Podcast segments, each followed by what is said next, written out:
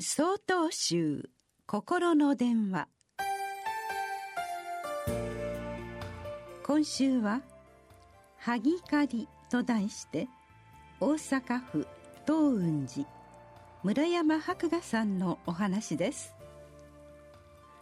皆様は萩という植物を知っていますか？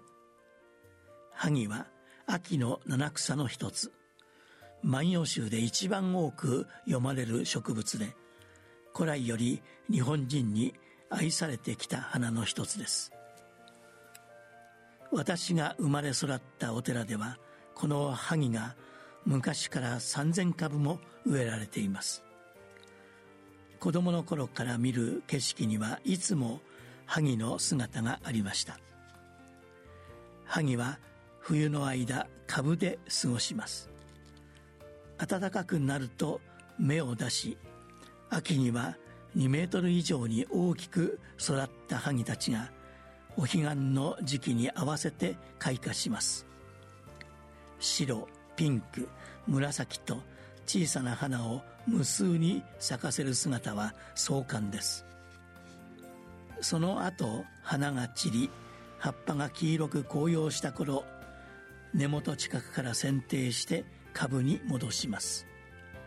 この行事を萩刈りといい毎年11月23日に務めてきました。萩刈りでは集まった皆様と共に萩の茎を一本一本心を込めて丁寧に刈り取っていきます。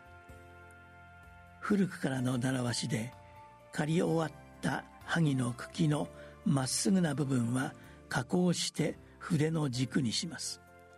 曲がった部分は焼いて香炉の灰にします。一年間頑張った萩は刈り取ってからも私たちの共に過ごします。どうして刈り取った後もそんなに萩を大事にするんですか？と質問されることがありますがそれには理由があります。この萩たちはおよそ1300年前この地域で亡くなられた方々の供養のために残されたご家族により一斉に植えられた萩なのです。その供養の心を引き継ぐために代々の住職はこの萩を守ってきました。そのような切なる心を次世代に継いでいくことこそが僧侶の本分だからです。毎年秋のお彼岸の時期に萩の花が見せる美しい姿は人の供養の心の象徴であり私たちが未来に守り継いでいくべきかけがえのない心であるからです。